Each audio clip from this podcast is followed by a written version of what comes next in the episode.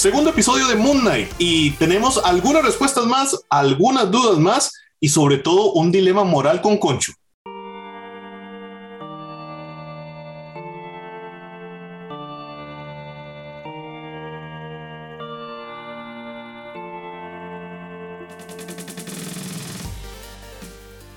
Bienvenidos a episodio nuevo de Doña Sanguí, soy Morales, Geek Dago, Steven Oviedo, me acompañan como de costumbre y hoy tenemos que hablar del segundo episodio de Moon Knight, donde tenemos un poquito más de desarrollo del personaje, ¿verdad? Pero sobre todo un Conchu que yo creo deja muchas cosas que podemos especular alrededor de eso.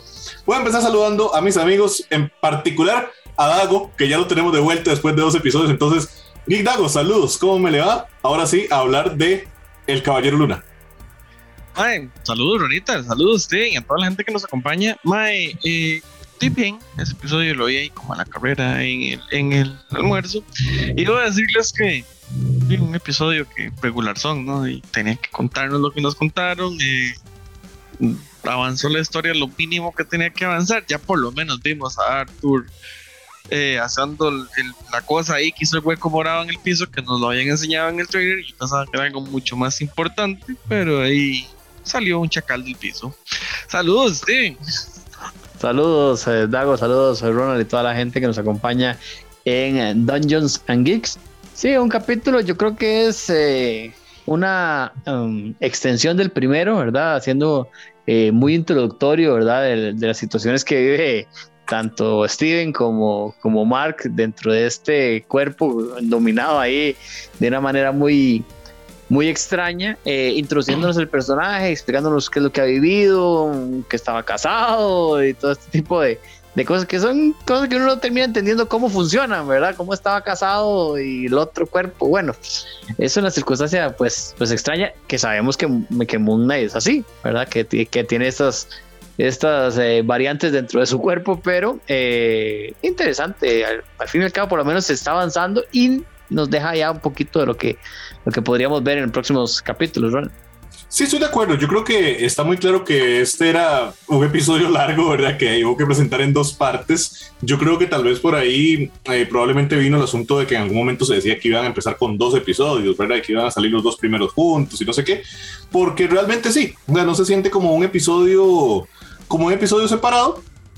Pero muchachos, dentro de todo yo tengo que decir que a mí la verdad me agradó la... la eh, ¿Cómo le podemos decir? Lo que progresó la serie, digamos, en este, en este episodio. Sí siento que era muy necesario, como dice algo, tal vez un poquito predecible, ¿verdad? Que era lo que nos iban a contar, pero no siento que haya sido mal ejecutado. Eh, realmente siento que está dentro de lo que de lo que podemos esperar. Yo sí no esperaba ver a la personalidad de Mr. Knight, ¿verdad? El del traje blanco, traje entero blanco, con la máscara corbata y toda la cosa. Eh, no esperaba que lo fuéramos a ver todavía, eso sí me llamó la atención, más como aparece, ¿verdad? Muy de repente, pero en realidad me agradó. A mí, tengo que decirle, realmente me sigue gustando más lo que estoy viendo de Arthur Harrow Dago que lo que estoy viendo de Moon Knight hasta el momento. Entonces, pero no lo veo mal, digamos, me parece que va por donde debería ir. Sí, o sea, ya por lo menos hoy nos cuentan bien o de mejor manera cuál es el objetivo que tiene este eh, antagonista, por, por no decirle villano de buenas a primeras. Eh, bueno, depende de la moral de cada uno. Pero el antagonista, que es el que, le anda dando perseguida a Moon Knight porque quiere el escarabajo, porque quiere traer a Amit, porque quiere traer la verdadera justicia, que es, tío, yo no sé vos qué pensás de esa justicia, pero vaya, esto lo vimos en una película con Tom Cruise y hay una serie malísima por ahí de esto, pero este concepto ya existe, ¿verdad? De prejusticia. Sí, este es, un concepto bastante complicado, ¿verdad? Como lo, mencionaba, de hecho, Steven dentro de, de su impacto por, por, conocer ese tipo de justicia, de por ejemplo, ¿qué? ¿Vas a matar a un niño que dentro de 30 años va a, va a matar a alguien o va a atropellar a alguien o va a, no sé, ¿verdad? Eh, es complicado, ¿verdad? Es una, una, una justicia muy difícil, de una moral muy complicada porque no toda la gente es así como muy recta durante toda su vida. Puede en algún momento, pues, se, se, desvían del camino, pero vamos, vive en una parte pues, normal, Dago, y, al fin y todo, todo es, es muy extraño. Ese, ese concepto de, de, justicia sí es un poquito extremo para mi punto de vista. una justicia que no perdona, digamos, que no cree en que la persona pueda redimirse y mejorar, dicho sea de paso. Sí, claro, ¿verdad? Porque, hay, muchas circunstancias de, errores que, se cometen en, eh, la vida de, magnitudes pues diferentes, pero se puede aprender y, recapacitar de, eso en el camino, Ronald. Es que sabe qué es lo que pasa, Steven, que mm, literalmente esto fue un momento de, yo, yo, creo que yo ya había hablado de este término, pero dentro de todo lo que es guionización y todas estas cosas, hay una cosa que llaman salvar el gatito. Que salvar el gatito es cuando a un personaje eh, que ocupamos que la gente entienda que es bueno, le dan la acción de salvar un gatito indefenso. Entre comillas, ¿verdad? Entonces que haga algo muy bueno y muy noble como cuidar un gatito indefenso.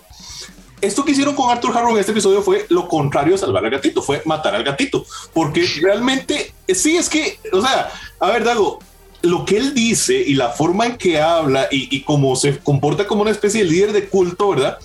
A cualquiera convence. O sea, cualquiera, a cualquiera convence, él lo hace muy bien. Entonces, ¿qué tenían que hacer? Matar al gatito, solo que esta vez no mataron al gatito, mataron niños. Bueno, entre comillas, mataron niños. Pero es, es, un momento de esos para decirnos, ah, ese es el malo, acuérdense que ese es el malo. Y, y, ah, y yo no estoy tan seguro, ¿verdad? O sea, es un poco, okay, no, estamos, no estamos apoyándole el asesinato de niños, pero evidentemente él hace un punto bastante válido y yo creo que eh, queda bastante claro por qué tiene seguidores, ¿verdad? Si les habla como les habla a Steven Grant, yo le creo que más de uno se va de jupa. Sí, y es que el Mae trató de pintar este asunto de que ellos eran muy buenos, que viven en esta comuna en donde no hay dinero y donde nada más se comparten las cosas y todo el mundo vive feliz y cada quien hace lo que quiere. Mae, suena súper bien, digamos, este tipo de comuna es la idea, son los comunistas por hoy, a final de cuentas, pero Mae si se logra comunicar todos, como quien dice, si nos ponemos de acuerdo, todo el mundo coge. ¿Verdad?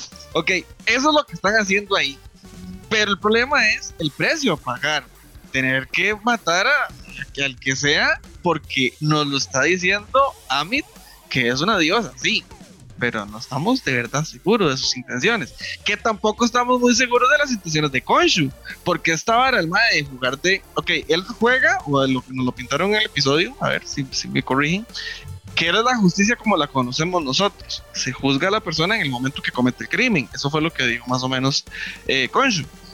Pero esta vara de que tenga el mae ahí prensado y que no lo quiere dejar, porque si lo deja como el avatar, va a agarrar a Leila y lo de Arthur, yo la verdad no, no sé si será mentira de que el Mae fue avatar de, de Konshu, ¿no? Eso, eso me dejó picado, Steve.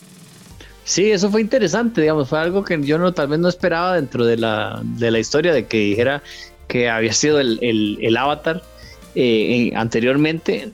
Sí es complicado. Y sí, la moral de, de ese, ese bicho raro, ¿verdad? Es, es extraña, ¿verdad? Porque tiene amenazado eh, a Mark, eh, obviamente manejan la vida de, Steven, amenaza con la posibilidad de Leila, entonces eh, sí es complicado, ¿verdad? Sí, sí, todavía no lo deja como, como entrever cuáles son las intenciones reales eh, de, este, de este personaje, que obviamente tiene muchísima importancia, y el trasfondo, ¿verdad? Porque eh, ya vemos que tienen un concepto de justicia, Ronald, muy, muy subjetivo, ¿verdad? O muy variable, depende de la circunstancia. Entonces, eh, no sé, todavía, mm, creo que, se puede poner muy interesante en el tercer capítulo. Ya estando en Egipto, ¿verdad? Donde se ve el final del, capítulo que, que observamos, donde ya el personaje principal pues está en Egipto y va a hacerse una, una búsqueda ya eh, más allá de, de la situación en, en, la ciudad de Estados Unidos y toda la cosa. Nos va a presentar un ambiente pues diferente, Ronald. Sí, completamente. Yo, yo realmente creo que esto de, de, de lo más interesante a futuro es realmente esta moral tan extraña de Conchu, ¿verdad? De, de estas amenazas, de este no sé, es que le, gusta como, le gusta como dar miedo, ¿verdad? Porque incluso la forma en que se presenta, como, como aparece, esta cosa de estar ahí trepado en, las, en los edificios, viendo lo que está pasando y hablándole al oído a la gente, ¿no? más se porta como un poltergeist, esencialmente.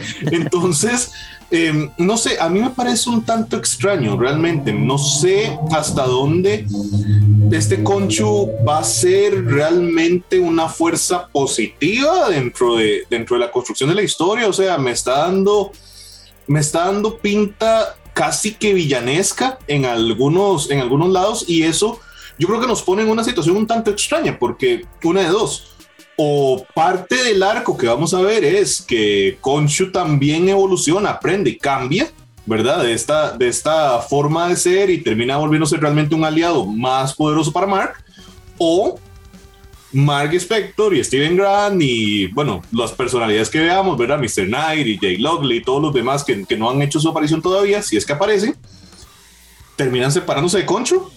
Y entonces este, Moon Knight se convierte en un agente libre, para decirlo en términos de, de, deportes.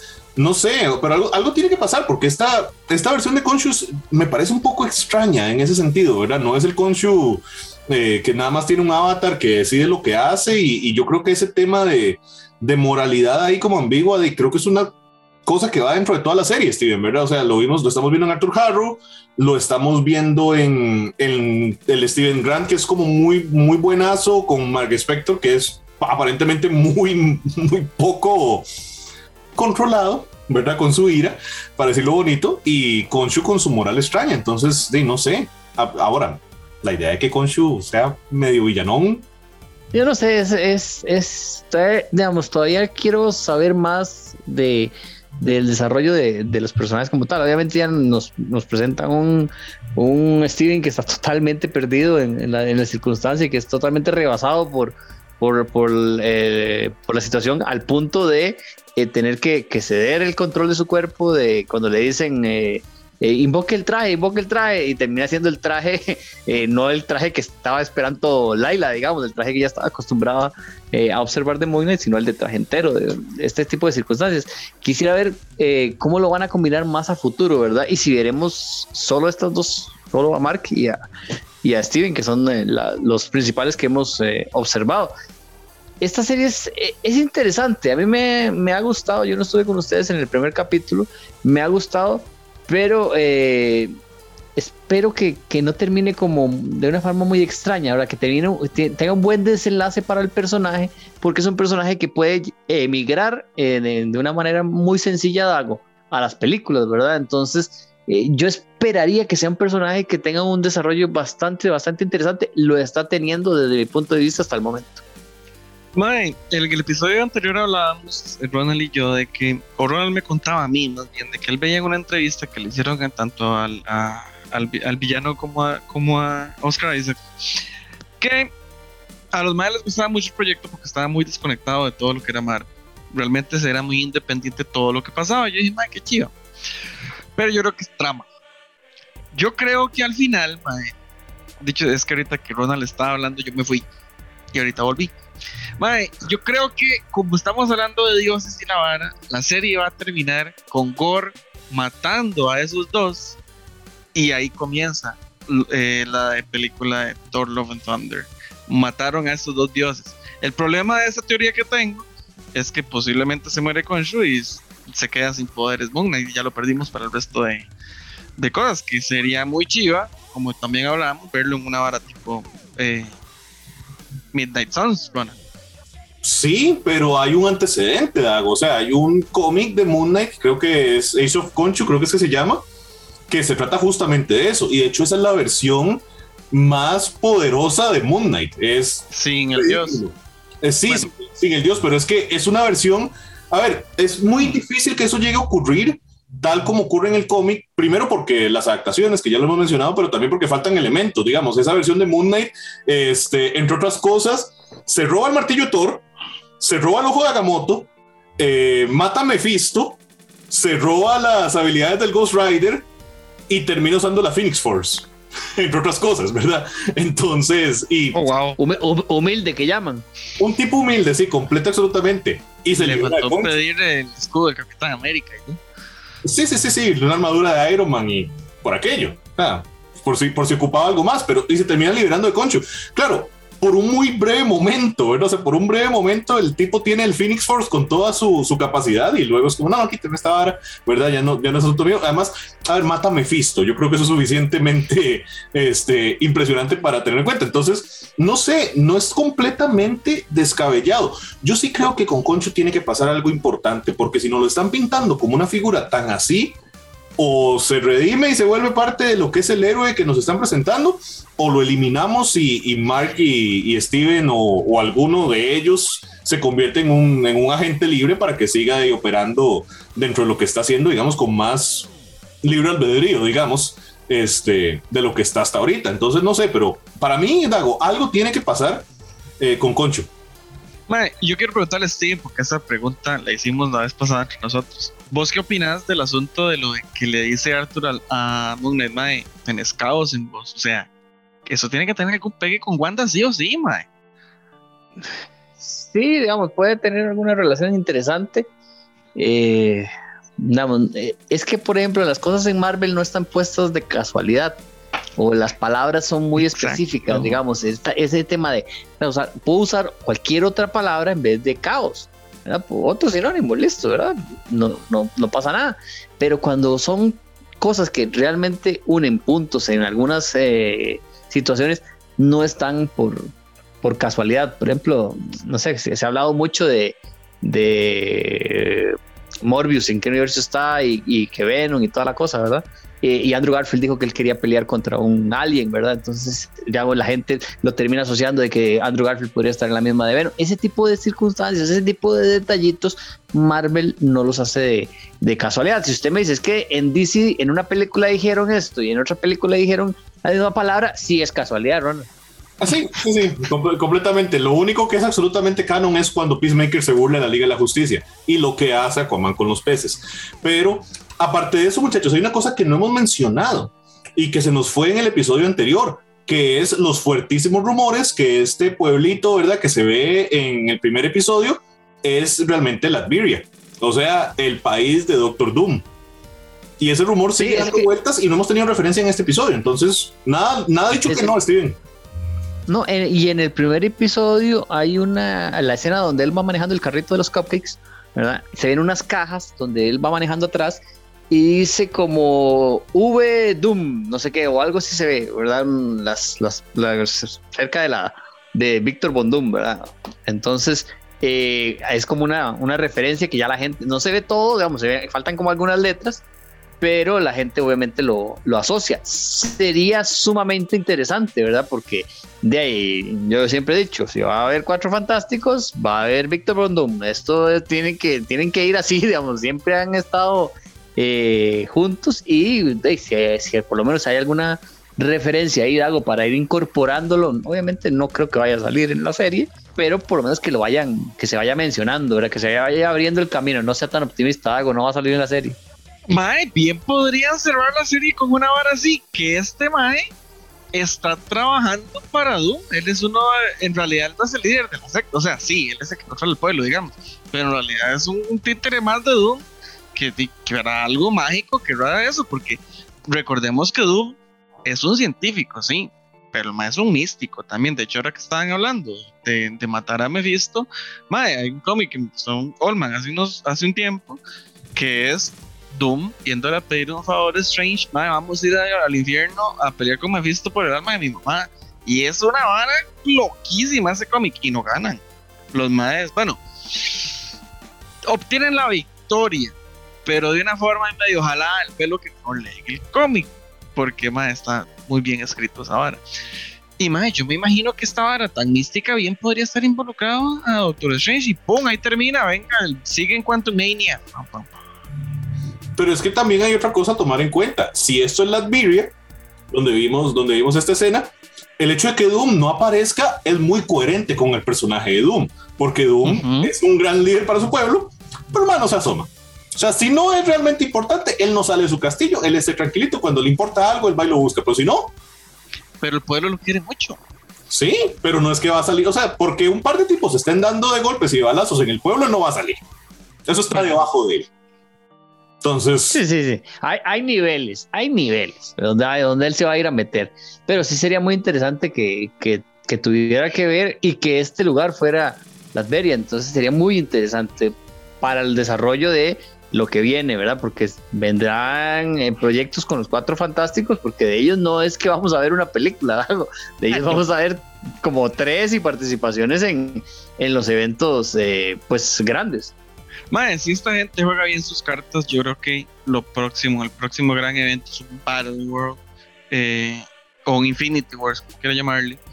Y Mae, no podemos hablar de eso sin los Fantastic Four, definitivamente. Inclusive hay fuertes rumores de que hay uno de los Strange nuevos de los posters. Que hay uno que tiene como pelón, o se ve como más con pelo más corto, pero no es como que lo tiene chupado para atrás. Ese pareciera que es el mismo diseño del, del Sheriff Strange, que es el Doctor Strange de, Secret, de Infinity Wars. Eh, Secret Wars, perdón, ya me Secret Wars. Sí. Entonces, de bien podrían ir por ahí, no solamente se robaron el look. No me extrañaría para nada. Déjenos en los comentarios qué opinan. ¿Hacia dónde creen que va caminando Moon Knight? ¿Será cierto que no está tan conectada con el NCU o acabamos de descubrir todas las conexiones que sí tiene? Nos vamos. Ronald Morales, Geek Dago, Steven Oviedo y ahora sí, todos de vuelta. Hasta la próxima.